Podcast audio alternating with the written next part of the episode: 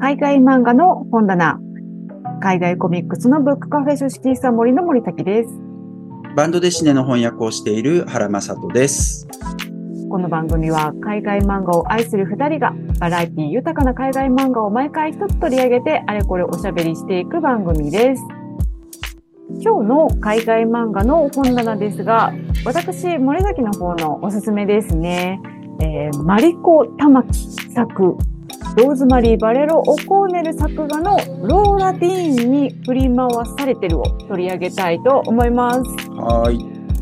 はい、こちらの方ですね、オリジナルのアメリカの、えーとファーストセカンドさんから、うん。えー出ておりまして、2019年に刊行された、まあ、ローラ・ディーン Keeps Breaking Up With Me というタイトルでですね、刊行されたものになるのですけれども、うん日本語版はもうこの間ですね、2023年5月30日に、えー岩波書店から三部律子さんの翻訳で刊行されました。えー、サンベさんね、もう本当にあの、2021年の This One Summer、そして今年4月の、えー、ティリー・ウォルデンの Are You Listening に引き続きということで、もう本当に素晴らしいグラフィックノベルを翻訳してくださっておりますね。はい、ということで、えーまあまず、作家さんのご紹介からしていきたいと思います。はい、お願いします。えーこちらですね、あのー作、えー原作の方ですね、えーマリコ・玉木さんの原作ということで、うんえーカナダ出身の、まあ、漫画のシナリオライター、そして小説やエッセイのライターとしてもね、活躍されていらっしゃる方ですけれども、日本でもとても人気の高い作家さんでして、翻訳もね、結構出てるんですよね。うんえーまあ、一番最初に出たのが多分こちらだと思うんですけれども、ガールという作品です。えー2009年にサンクチュアリ出版から、えーこれ、た、えー谷下隆さんでいいのかな？の翻訳で、えー出ております。これは、あの、マリコ玉木さんが原作で、いとこのジリアン玉木さんが、えーっと、作画をされた、えー作品ですね。まあ、あの日系カナダ人の女子高生の、まあ、日常を描いた作品で素晴らしい作品なんですけれども、えー同じくですね、このマリコ・タマキさんとジリアン・タマキさんの、えー翻訳で2021年岩波書店から出ました、えー、リス・ワン・サマー。これ、あの、同じくね、サンベリツコさんの役で、えー出ましたけれども、こちらの方は、えー多分、ローティーンぐらいの女の子ですね。が、まあ、思春期に差し掛かったばかりの女の子の、まあ、ひと夏の、えー思い出というか、えーそういった形の作品になっております。まあ、こういったあの、グラフィックノベルも書かれていらっしゃるんですけれども、同じくあの、ヒスーパーヒーローものもね、あの、たくさんだ出されていて、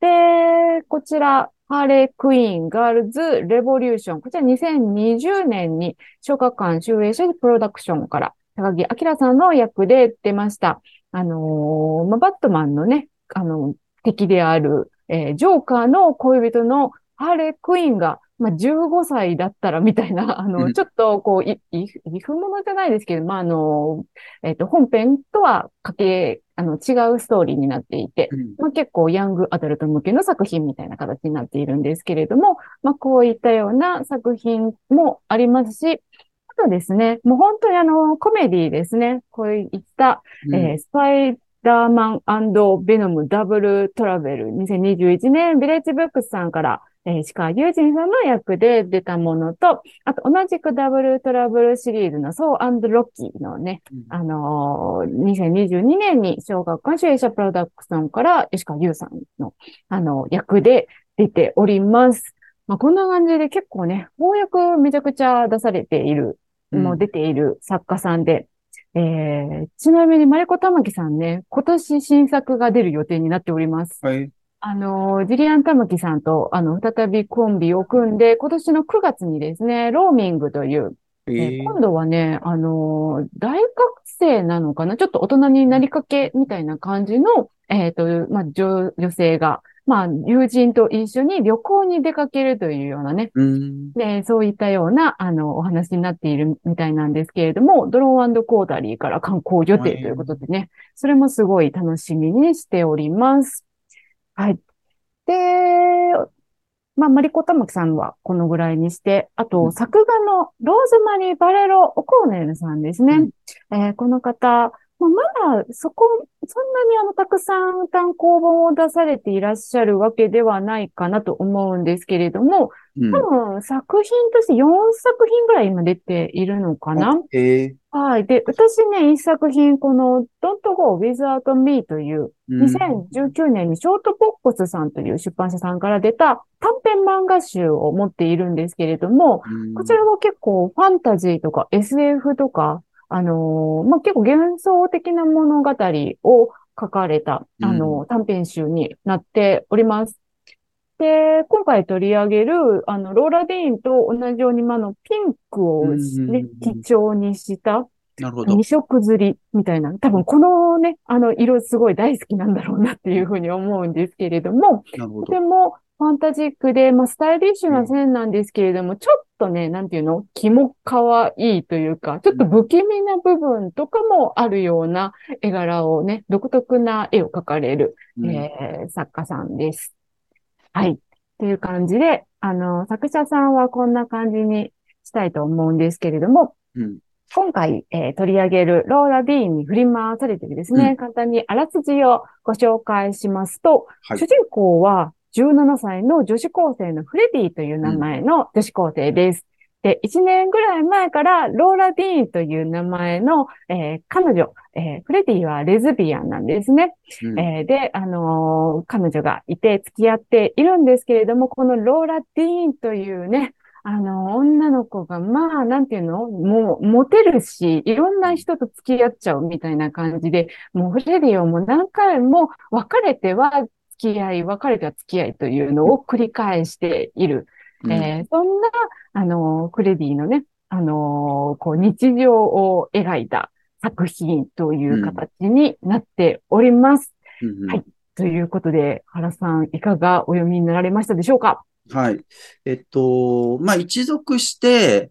よくわかんねえなっていう 感じになったんでそう、そ。うですか、はいよくわかんない。はい。はい。えっと、一読した印象はまずそんな感じ。で、はいえっと、まあ、主人公にだからすごく乗れない。えー、だからすごくいい、あ、もちろんいい子なんだけれども、うんえっと、その、まあ、ローラー・ディーンと付き合ってるっていうこともあって、えっと、周りに対して、あんまりいい子ではない、えーところが描かれて。まあ、これ、この作品の重要なポイントですけどね。はい。まあ、そこには、んまあ、キャラ的には乗りにくいからさ。うんはい。だそういったところで乗れないなって思ったのがまず一つ。えっと、一方で、あの、途中で出てくる B っていう、えっと、黒人の女の子がいるんですけど、はい、はい、いますね。ちょっと年上のね。えっと、まあ、パッと読んだ時にこの B っていうキャラクターは非常に魅力的だなっていうふうに思った。うんうん。で、そこはまず思ったところですね。で、はいえっと、まあ、もう一回読みました。はい。もう一回読んで、あの、ちょっとなんかこう、あ、まあ、海外漫画あるあるですけどね。えっと、うん一回読んでも、んってことは結構よく起こるんですよ。で、もう一回読むとちょっと解像度が上がるっていうか、まあそういうような作られ方を割としてるえーところもありますね。で、もう一回読んでちょっと印象は変わったかな。でうん、興味深い作品なんだけど、はい。まあまあでも、な、なんつったらいいんだろう。ま、まず僕もそろそろ50なんですけど、50の人間が、えっと、ティーンの恋愛沙汰みたいなのに、あの、感動できるかって言ったら、まあそれは、あの、うん。考えて感動はできないと思うんですね。はい。しかも僕男性だから、やっぱ共感する要素があんまりここにはないっていうのがまず大前提ね。はい。まあそうなんだけど、でも、ここで描かれてるのは、あの、結構興味深いことだなと思った。で、まあ、これ何に例えたらいいのかもなかなか難しくて、こういう漫画ってそんなに俺読んでこなかったなってまず思ったんですよね。えっと、うん恋愛ものなんだけど、えっと、はいまあ、彼女でも彼氏でも何でもいいですけど、相手に割と失、うんひどい目に遭わされて、うんうんうんそこから自己回復していく。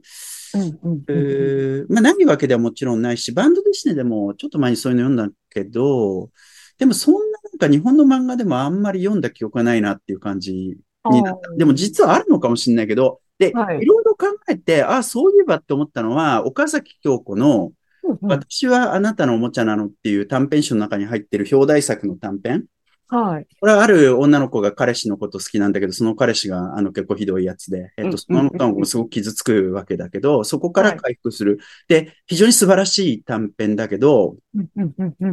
まあ、それは近いっちゃ近い。た、ただ、やっぱこれ、ヤングアダルトっていうことで、えっと、はいしかもやっぱり、なんかこう、アメリカ的なレーティング的もあると思うんですよね。おうおうあんまなんか、どぎついことは描けないと、うんまあ、描きたくもないのかもしれない。そこわかんないけど、えっと、はい沖坂京子の作品はある意味どぎついので、あまあ、それはそうそうですね。ちょっともうちょっと大人向けみたいな、大人の女性向けだそうそう、ったりそういう意味ではなんか大人が読んだ時に刺さったりするのはそちらの方が刺さりやすい。だからちょっとなんていうか、マイルドっていうか、ななんて言ったらいいのかな。うんうんうんより繊細なんだよな。だそのー繊細さみたいなので乗っかれるのが、なんかやっぱそこのリテラシーみたいなの結構要求されちゃうのかなとかって勝手に思った。まあでも、うんあのなんかこれ若かったら若いとこ者だったらそんなの関係なく多分乗れるのかなとも思ったりもした。うんうんうんこれは俺の年齢の問題なのかなってちょっと思ったりしましたね。でいや、はい。あ、どうぞ。あいい、いいですか？いや、そのね、乗れなさ感はね、私もちょっとあったんですよ。あ、あったの？な、なんだろう、対象読者じゃないなと思って。ああ、なるほど。あの、それは、あの、原書の方で私、これ多分2020年ぐらいに原書を読んで、うん。で、その時に、あのーまあ、本当、いい作品だなと思うんですよね。で、うんまあ、あの、原さんはあんまりこういう作品読んだことないっていうふうにおっしゃいましたけれども、結構私はこういう、なんていうのかな、ダメな男に振り回されて、うん愚痴を言いまくっている女子みたいな 漫画って結構あるなと思ってて。あるんだ。あるんはい、なだん。か、まあ、それだけをテーマにしたものっていうのはそんなにないかもしれないんですけれども、まあ、ちょっとした、こう、女の子の集まりみたいな中で、あの、何人か女の子がいたら絶対一人ぐらいはそういうキャラがいるかまあまあ、サブキャラクターだったらいるけどね。う。うんん。で、あの、まあ、本当になんていうのかな、あの、まあ、横書きで言うとトキシックリレーションみたいなうん。悪いね、関係みたいな感じを描いた作品で、で、このね、現象出た時に、あの、ちょうどうちのお客さんで、まあ、その方はだいぶもう、あの、な、あの、むす、えっと、子供さんがちょうどこういう10代ぐらいで、で、その子供さんの、なんかあの、友達がめっちゃ悪い男と付き合っててね、なるほど。話がえ。あって、あ、もうめっちゃローラティーンじゃんと思って、あの、この作品進めたこととかあったんですけれども、。えーで、そういう、あの、まあ、悪い男と付き合って、まあ、男だじゃなくてもいいんですけれども、そういう悪い関係をね、恋人と付き合っているみたいな、あの、でも、あの、もう、恋に夢中になっているような人っていうのは、多分周りが、もうそいつはダメなやつだから、もう別れなよとかって言っても絶対別れないし、まあね。うん。逆になんかね、反対されれば反対されるほど、まあ自分は、かあのね、その恋人のいいところ、私だけが分かっているみたいな感じで、うん。どんどんどんどんこう、あの、い意固地になってしまってうん。しまうみたいな、そういうようなパターンがあるときに、そっとこの作品をね、渡して、ちょっと冷静になるよみたいな感じでね、するのに、もうめちゃくちゃいい作品だなと思ったんですよね。だから、あなるほどあの、なかなかやっぱり人から言われてもわかんないけれども、こういう作品があることによって、自分の恋愛を冷静に眺めることもできるんじゃないのかな、みたいな、そういう使い方として、こういう作品っていうのはすごい、あの、めっちゃいい作品だなと思ったんですよ。なるほど。ただ、ただ、あの、まあ、もう私もそんな、そういう、もうあの本を使うような年齢ではないので、あの、自分の、あの、タ、ターゲット読者からは自分は離れ、あの、違うなというのがあって、まあ、ちょっと、あのーなんだろうな。まあ、自分からして、まあ、めちゃくちゃハマったかと言われると、ちょっと微妙だったのは微妙だったんですねうんああ、。なるほど。はい。あでもすごいいい作品だとは思うあ、あのー価値のあるね、作品だなとは思いつつも、あの、ちょっと私向けの本ではなかったなと。あ、なるほど、なるほど。そうかはい。あの、そうね。いや、ま、まずね、あの、だからこういう、これヤングアダルトの作品って言っていいのかどうかわかんないですけど、あはの、いこう、だサンベさんがおそらく頑張られていて、こういうのが結構出てきてるじゃないですか。で、うん実際、アメリカではそういったものが受けてるみたいなところがある中で、それが翻訳されてきてるのはめっちゃいいことだなって思う。そして、、岩波書店がね、うんえっと、岩波書店的ではない、あの、僕のイメージする岩波書店はいはいいうってことで言うと、うん岩波書店ってやっぱ僕のイメージだとどっち、どうしても文芸、人文っていうイメージが強いんで、例えばマウス、あ、マウスは岩波じゃなかったか。えっと、なんだっけ。消えたタワーの影。えっと、まあ、マーチとかじゃないですか。あのーあ、そうそうそう、マーチ、マーチはそうだね。それからあと、あの、アート・スピーゲルマンの、あ、はいはい。あの、あの作品は。のね。うん、とかは岩波から出てるんですけど、そういうのが岩波から出るのは全然しなんかこう、腑に落ちる、うんえーし、それからあと、え This One Summer とかもまあまあ、あの、そうだよなと思うんですけど、これはだからさ、やっぱちょっと、なんつったらいいんだろう、ガーリーっていうかそういう感じもするから、そこが意外な感じがするんですよ。そのミスマッチの面白さみたいなのは、まず感じた。えで、それからね、こういう恋愛もの？うん。で、はい。まあ、だから僕はあんま読んでないんだけど、はいで、日本の漫画の恋愛ものとかとか比べたときにさ、やっぱここに性の問題、セックスの問題があるのが、僕は、あの、すごく直接的に描くわけじゃないんだけれども、はい。えっと、それは常に噂のようなものとしてついて回るっていうか、高校生活で、それは、あの、やっぱりリアルなことだと思うし、そういうのがちゃんと描かれているのが、うん、うん、えっと、うんそれは本当に素晴らしいことだと思うんでうんです。で、私も本当にそれを思いました。あの、特に今回、やっぱ日本語版で読んで、英語の時には、なんかあんまり専門用語とかちゃんと理解できていなかったところを、まあ日本語できっちりね、読むことができた時に、もう一番に思ったのは本当にそういう、なんていうのかな、性教育とまでは言わないけれども、性教育を受けて知っておくべきことみたいなものが、ものすごく散りばめられているんですよね。それこそなんかあの、避妊の話であるだとか、うん HPV の話であるだとか、まああと、まあ妊娠中絶みたいなものもうん。真ん中にあ入ってくるし、あと結構面白かったのが、あの、性的同意年齢についてこはう、語り合うシーンとかが出てくるんですよね。で、あの、な、どこどこの州では何歳だけれども、うん。こっちの州では何歳だみたいな話だとか、うん。まあ日本のあの性的同意年齢の話とかも出てきたりとかしてね。うんで、いや、そういうのを、あの、この女子高生がね、あの、喋っているっていうのは、なんかとてもすごいいいなと、うん。あの、思っているし、で、一方ですね、この本が出た時に、まあ、岩波書店で、しかも、うん。まあ、児童書っていう扱いで出ているんですよね。で、その時に、まあ、本屋で勤めていること喋ってたんですけれども、この作品の中身をあんまりちゃんと知らない本屋さんは、児童書って来た時に、うんじゃあこれを児童書コーナーに置いて、うん小学生とかが読むような本の一冊として置かれてしまうと、ちょっとなんかターゲットが違うんじゃないのかな、どうなんだろうみたいな話をしてたんですよね。そうですね。で、ただなんか、そう考えたときに、あの、まあ、先ほど性的同意年齢の話じゃないですけど、日本ってまあ13歳で、まあ、今度、今度16歳まで引き上げられるのかな、みたいなところだと思うんですけれども、あ、13歳が性的同意年齢だった場合に、これ小学生が読んで理解してなきゃダメな内容がいっぱい書かれているなと思っていて、そう考えるとやっぱ性的同意年齢13歳ってちょっと低いよねっていうのを改めて感じた。うんまあ、でも、やっぱりそういう性的ね、同意年齢に達した子には、ここに書かれていることは理解してもらいたい、みたいな、そういうことがちゃんと書かれているのはすごい素晴らしくいい作品だなっていうふうに、ちょっと改めて思った、思いました。うん、そうですね。やっぱりなんかこう、日本のね、性教育すげえ遅れてるみたいな。で、それが結構政治的なことが裏にあるんじゃないかみたいな話とかもね、こうしばらくすごく出てきてたりしますけれども、はい。やっぱそういうのって、そのなんていうか、あの、他と比較しないとわかんないので、あの、それこそ州によって違うとか、日本で言ったら県によって違うっていうのと同じようなことだと思うんですけど、はい。えそういうようなところとかも含めて、えっと、それは、あとね、なんつうの、やっぱりさ、あの、この中で、えっと、その LGBT、えっとうん、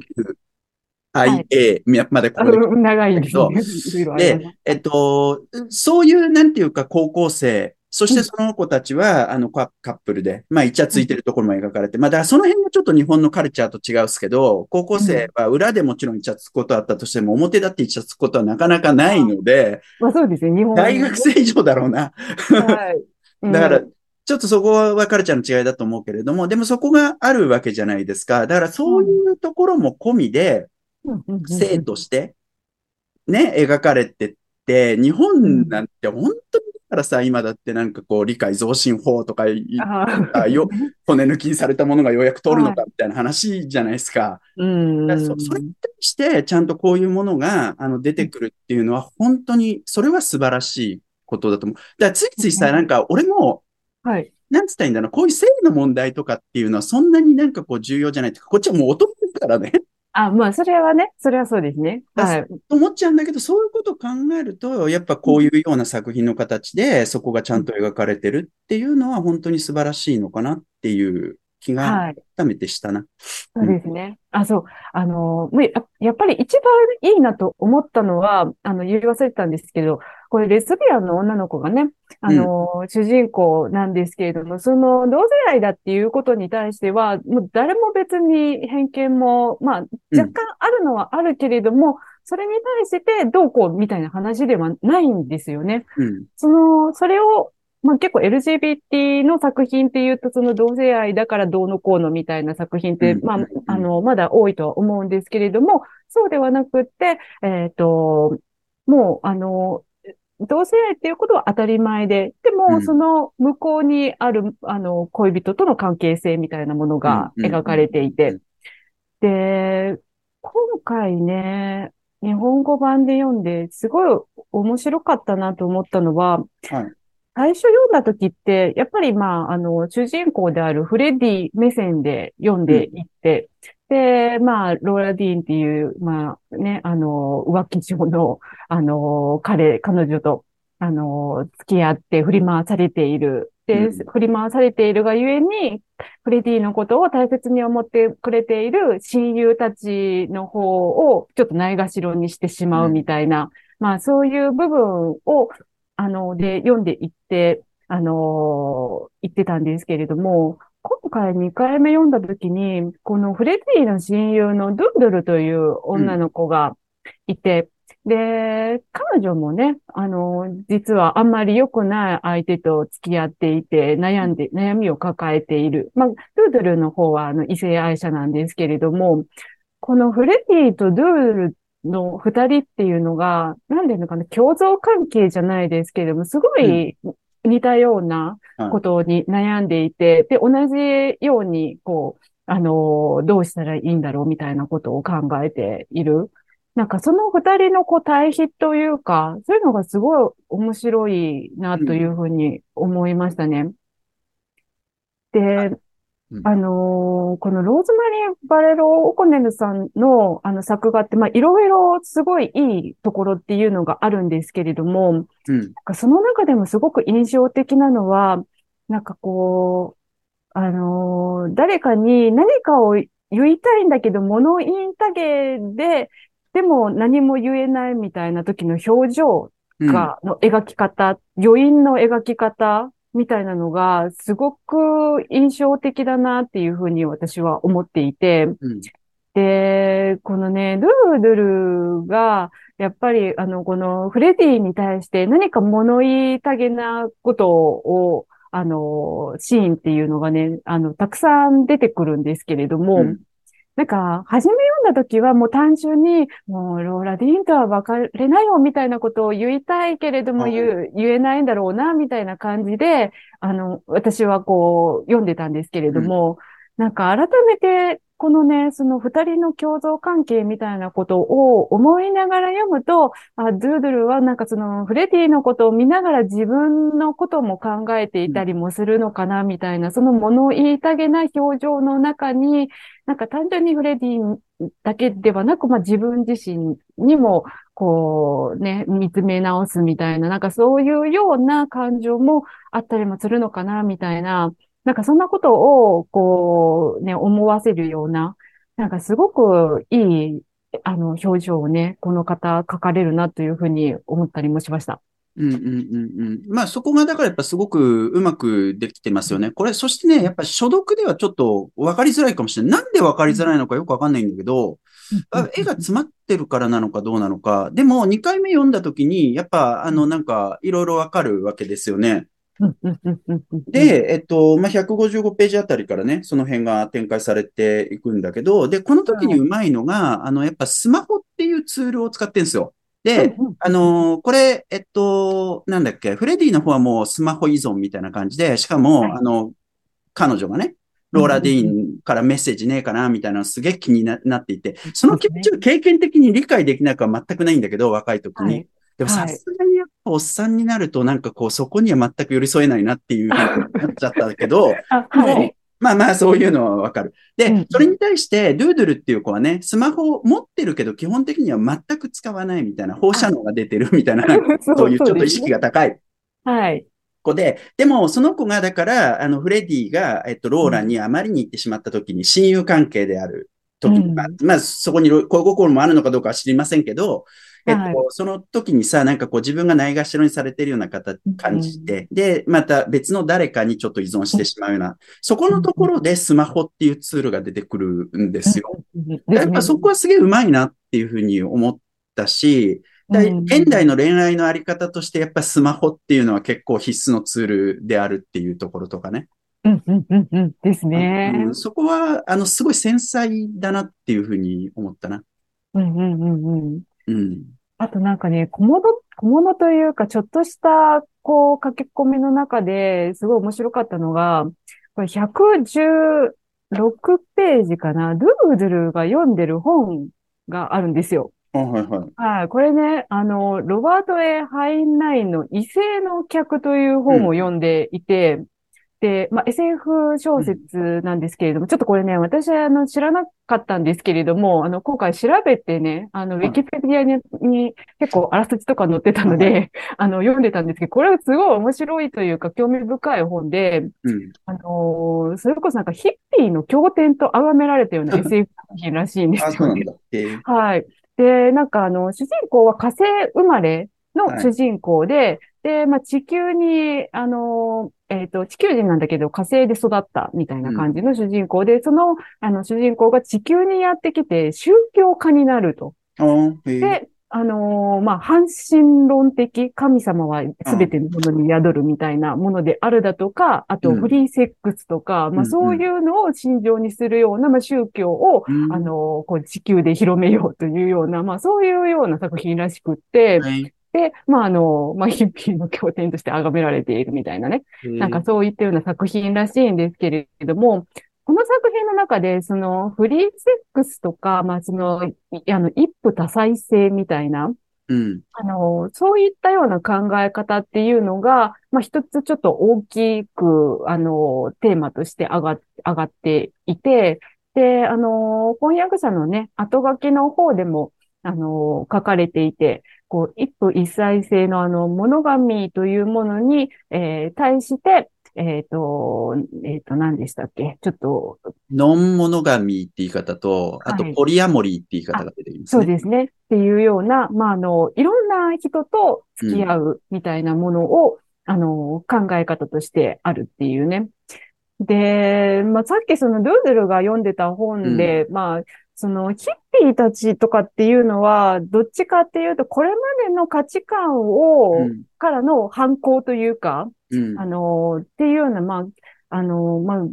今までの保守的に対する、こう、ね、あの、違うことをやろうみたいな、まあ、そういうようなモチベーションみたいなものが結構大きくあったかとは思うんですけれども、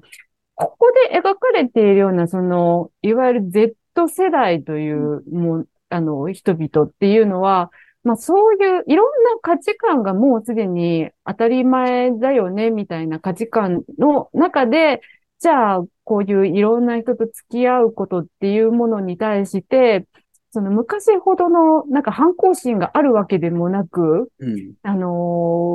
こう、どう、どういうふうなモチベーションでじゃあそれを、こ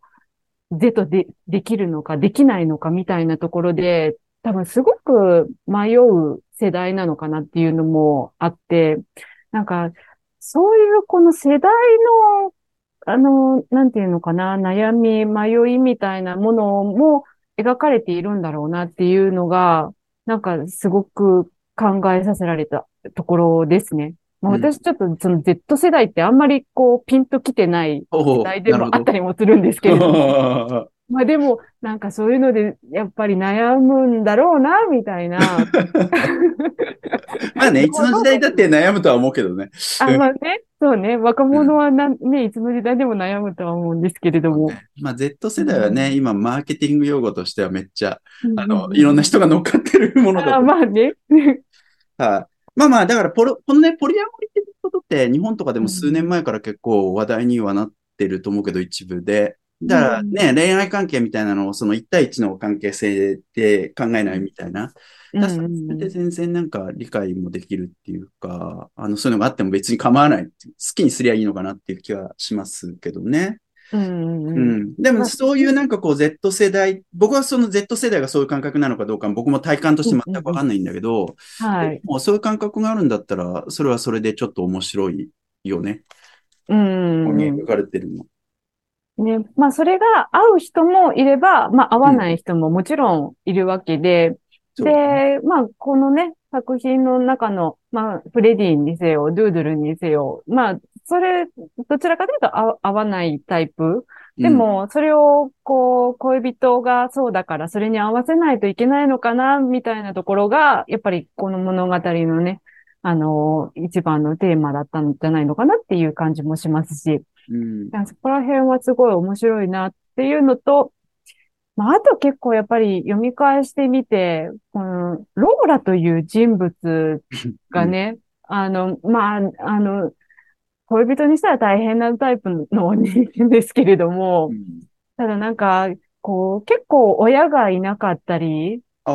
で、あのーなんだろうな、やっぱすごい孤独な女の子なんだろうな、みたいな感じもして、なるほどね。で、一方、フレディっていうのは、家族がすごい、まあ、お父さんお母さんもいて、弟もいて、みたいな、まあいわゆるすごい、なんか仲良し家族じゃないですか。しかも一緒になんかボーリング行ったりするようなね。うんうんうん。なんかそういったような、すごく家族に恵まれた女の子で、なんかそういう意味でも、ローラは、あの、そういうフレディの、あの、安定した部分みたいなところに惹かれるところも多分あったんだろうな、みたいな。ああ、なるほどね。なんかね惹かれるのか、そういうのを壊してやりたいと思ってるのかはちょっとわかんないけど。いやー、どうなんだろう、わからないですけれども。まあでも、あの、なんかそういう、こう、ローラはすごい、なんだろうな、なんか嫌なキャラクターにも描かれてはいるけれども、でも、なんか、すごい孤独を感じたり、誰かがいないと、まあ、寂しがり屋だったりね、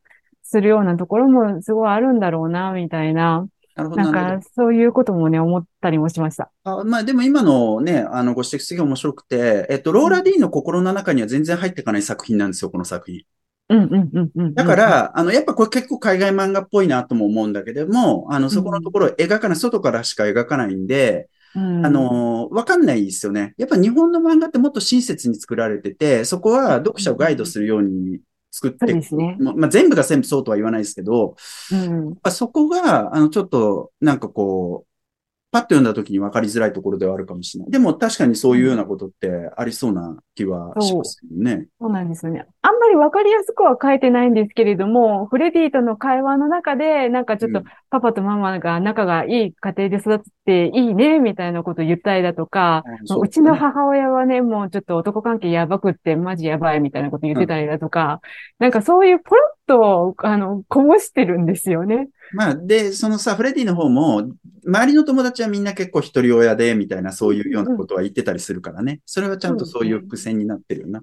なるほどそっかそっか。なんかだから読み込むほどね、すごい面白いし、うん。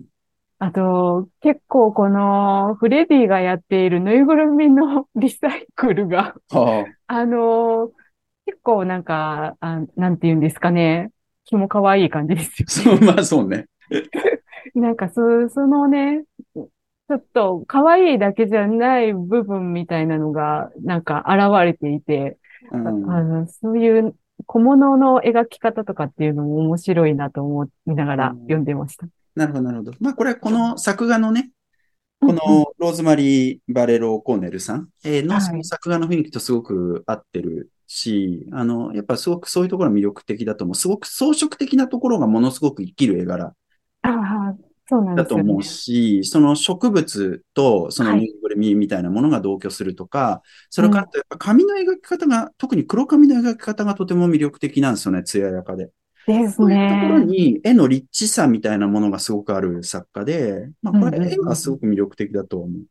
ね、そうなんですよね。なんかすごいスタイリッシュな線なんだけれども、うんその髪の毛だとか、あと植物が本当にすごく多くって、なんかちょっと湿度を感じるというか、ちょっとウェットな感じに見える。でも、そんなベタベタするような絵でもないしっていう、なんかこの絶妙な絵柄だなというそうねだから、ヤングアダルトっていうところでやるのはすげえぴったりな作家だなとも思いますね。そういうなんかこうね、なんかこうちょっと、なんつったらいいんですかね、ダークな部分っていうのを抱えてしまうっていうかね、ありそういうのがますね。ありそうな気がするな。はーい。そんな感じで、もう本当ね、言い出したらいろいろ止まらないんですけども、なんかすごくいい時間になってきましたので、今日はですね、このあたりにしたいと思います。はいえー今回取り上げたローラディに振り回されてるは、書式した森でも読みいただけますし、ご購入もいただけます。お近くにおいでの方はぜひお店にお越しください。はい。では次回はですね、原さんのおすすめ作品で、えーパベルチェフのエピックストジハの大冒険ですね。チェコのコミックですね。を取り上げたいと思います。読んだことがある人もない人もぜひお聞きください。海外漫画の本棚は毎週金曜日夕方にお届けしております。あと、原さんとは一緒に海外漫画ラジオという海外漫画にまつわるニュースや雑談をするポッドキャストもやっております。そちらは毎週火曜日ともしかしたら木曜日12時更新です。よかったらそちらもぜひチェックしてみてください。はい。ではまた次回お会いいたしましょう。ありがとうございます。ありがとうございました。